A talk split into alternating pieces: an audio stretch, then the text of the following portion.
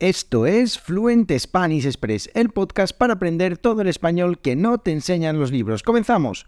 Muy buenos días, bienvenidos, bienvenidas a Fluent Spanish Express Podcast todos los días de lunes a viernes, contenidos con consejos, con recursos y recomendaciones, como siempre digo, para llevar vuestro español al siguiente nivel. Hoy es lunes 1 de mayo de 2023, episodio número 367 de Fluent Spanish Express Podcast. Hoy es el Día del Trabajo o el Día Internacional del Trabajador, así que hoy es festivo nacional aquí en España. Pero bueno, aquí estoy trabajando como siempre trayéndoos el podcast para que podáis practicar vuestro español y llevarlo al siguiente nivel. En el episodio de hoy respondo vuestras preguntas, preguntas que ya sabéis podéis enviarme a través de la página web www.fluentespanish.express y allí pues podéis dejarme preguntas sobre lo que os dé la gana, preguntas sobre gramática, sobre expresiones, sobre cultura, sobre costumbres y hoy tenemos un par de preguntas, una relacionada con una expresión y otra relacionada con gramática con los tipos de pasado en español. Así que, antes de nada, como siempre me presento, mi nombre es Diego Villanueva, profesor de español y creador de Fluent Spanish Express. Y en www.fluentespanish.express tenéis acceso a todos los episodios de este podcast, los 367, con todas las transcripciones totalmente gratuitas, sin necesidad de registraros, simplemente pues buscáis el episodio, ya tenéis el audio y tenéis el texto. Ya sabéis que hablo bastante rápido, en realidad como hablamos los nativos, así que es una buena práctica pues estar escuchando mientras leéis el texto o la transcripción en este este caso.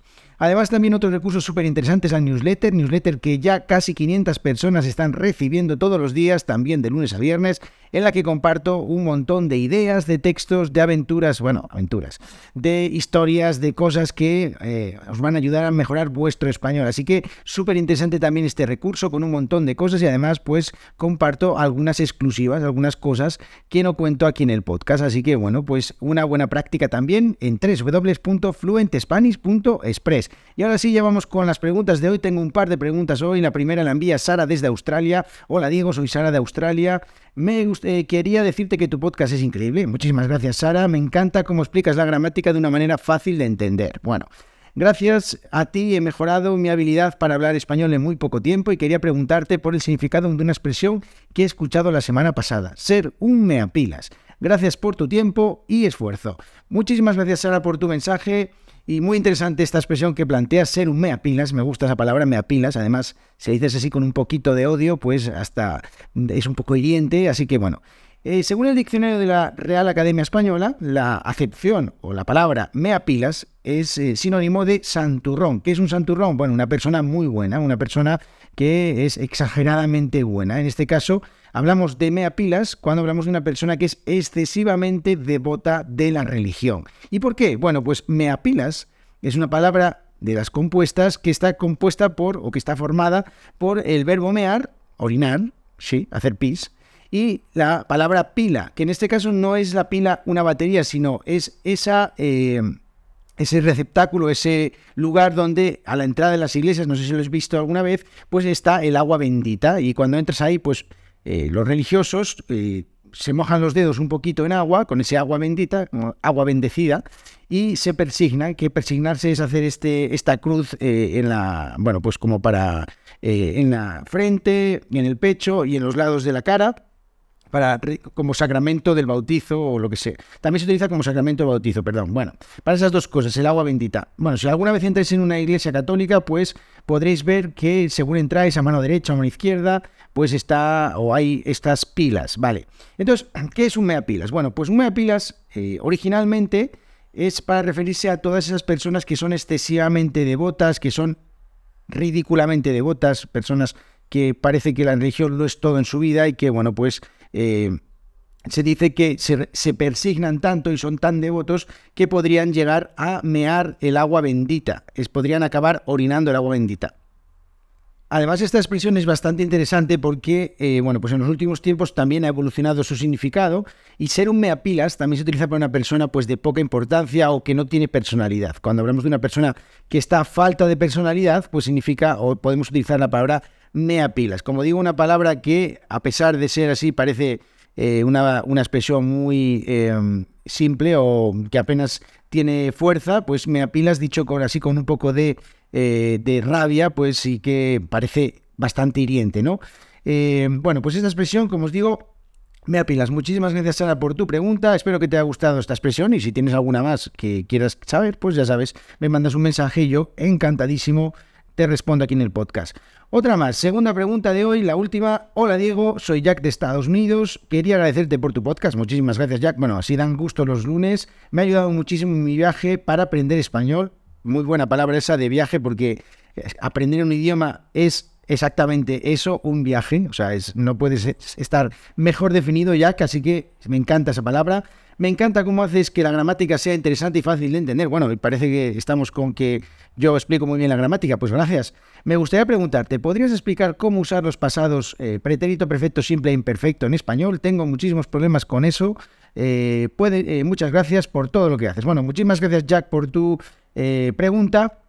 Y la verdad es que el uso de los pasados en español, pues, son un auténtico quebradero de cabeza. O sea, la verdad es que por más que lo explico a los estudiantes y por más que practicamos, pues todavía se siguen cometiendo errores. Es lógico, porque al final, pues, bueno, eh, no es fácil sobre la marcha cuando estás hablando, pues, eh, estar eh, saber exactamente cuál utilizar, porque tienes que pensar que si una situación, un contexto, etcétera, etcétera. Bueno, un montón de cosas. Hoy voy a intentar explicar de manera somera, de, manera, o sea, no muy en detalle estos dos eh, tipos de pasado, el pretérito perfecto siempre, que bueno, a mí me gusta llamarlo indefinido, y el imperfecto, eh, y voy a contaros, bueno, pues algún truquito para que sepáis cómo diferenciarlo. Bueno, ambos verbos, como decimos, se utilizan para el pasado, eh, para acciones que ocurrieron en el pasado, pero tienen diferentes usos y matices. El pasado indefinido, que es como decía el pretérito perfecto simple, se utiliza para hablar de acciones que ocurrieron en un momento concreto, y esto es importante, del pasado, es decir, que ya han finalizado.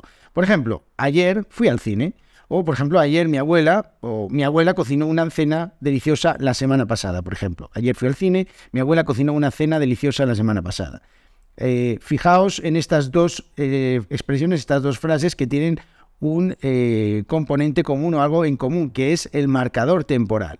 Ayer, la semana pasada, ¿vale? Esto está ya denotando que ha sido, hay un momento del tiempo en el que se ha realizado esta acción y por tanto, pues como truco, si encontráis una frase en la que tenéis un marcador eh, temporal, pues ya tenéis una pista de que estamos hablando del indefinido. Ayer fui al cine, por ejemplo, ¿vale? En estos ejemplos eh, se habla de acciones concretas que ocurrieron en un momento determinado. Ayer fui al cine o la semana pasada mi abuela cocinó una cena deliciosa. Pues ya han terminado. Ya fui al cine, ya no, ya no estoy en el cine y mi abuela ya, pues esa cena nos la hemos comido y está, bueno, ya está en, el, en el quinto pino, ya no, ya no existe esa cena. Bueno, por otro lado, vamos al pasado imperfecto. Se utiliza para describir acciones que ocurrieron en el pasado, pero no tienen un momento concreto de inicio o de finalización. Dicho así, puedes decir, bueno, ¿eso qué carajos es? Bueno, pues en este caso, un truco es que no tiene el marcador temporal, por ejemplo, y se utiliza para hablar de acciones habituales en el pasado. Yo normalmente lo digo como los hábitos del pasado, es decir, lo que hacías en el pasado, pero que ya no, los hace, ya no lo haces. Por ejemplo, también se utiliza para describir un escenario o para narrar una acción en proceso en un momento determinado del pasado. Por ejemplo, cuando era niño, algo que ocurría en el pasado, o sea, estoy poniendo un contexto que es cuando era niño, estoy utilizando el imperfecto, ahora vosotros os imagináis a Diego eh, siendo un niño súper bonito, que estaba haciendo sus cosas, era muy bueno y jugaba mucho al fútbol. Bueno, pues jugaba, utilizamos el imperfecto jugaba porque ya no juega tanto al fútbol, ahora pues juega menos o nada. Así que cuando era niño jugaba mucho al fútbol. Fijaos que estoy hablando de una acción que hacía en el pasado, una acción habitual en el pasado, pero que ya no hago. Eh, otra más, por ejemplo, anoche mi hermana estaba leyendo un libro. Vale, fijaos que anoche, también es un marcador temporal, pero lo que estoy dando es una amplitud o un, eh, determinado eh, momento, pero no especifico exactamente anoche en qué momento, ¿no? Mi hermana estaba leyendo un libro, mi hermana estaba leyendo un libro. ¿Podría decir mi hermana leyó un libro? Sí, en el supuesto de que hubiera terminado el libro, por ejemplo, ¿no?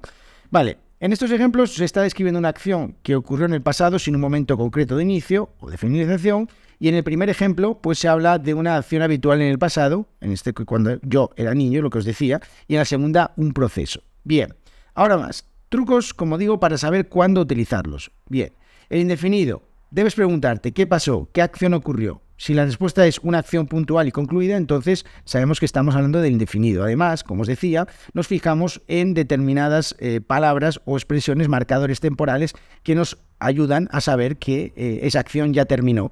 Ayer, la semana pasada, hace dos días, hace dos años, por ejemplo. Con eso ya sabemos que estamos hablando de una acción eh, indefinida, una acción del, pasado indefinido. Por otro lado, en el caso del imperfecto, nos preguntamos cómo era la situación en el pasado, cómo era la acción que estaba ocurriendo en ese momento, y si la respuesta es una acción habitual o un hábito, pues estamos hablando de imperfecto.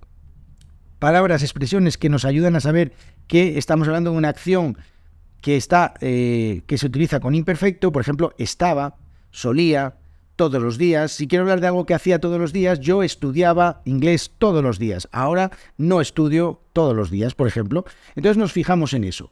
Y ahora bien, ¿qué pasa? O a veces me dicen los estudiantes, eh, oye, ¿y cómo, Diego, se pueden utilizar los dos pasados en una misma frase? ¿Cómo se utilizan? Sí, por supuesto que se pueden utilizar dos, los dos tipos de pasado en eh, una frase, en la misma frase, por ejemplo. Eh, imaginaos que yo digo que, que ayer estaba en casa, por ejemplo, ayer estaba en casa y me llamó mi madre, por ejemplo, ¿vale? Es una acción puntual, la llamada de mi madre, que ocurrió cuando yo estaba en casa. Entonces, ¿cómo eh, explico yo cómo utilizamos estos dos pasados? Bien, ponemos un contexto, le damos un contexto a la situación, es decir, ayer yo estaba en casa, es el contexto, ese es el periodo de tiempo en el que no estoy diciendo ni cuándo estaba, ni a qué hora, ni nada, simplemente ayer estaba en casa y después llamó mi madre. Una acción puntual en la que además de muchas cosas que pueden haber ocurrido mientras yo estaba en mi casa, pues lo que ocurrió, digamos, excepcional es que mi madre me llamó y entonces lo utilizo con indefinido. Así que esta es una manera muy sencilla de entender eh, imperfecto utilizando un contexto indefinido para hablar de una acción puntual. Por ejemplo, cuando estaba en la universidad aprendí inglés. Por ejemplo, está, eh, estamos hablando de un contexto que es estaba en la universidad, aprendí inglés. Ya es una acción terminada, en el supuesto de que aprender un idioma fue una acción terminada, ya sabéis que, es eterno.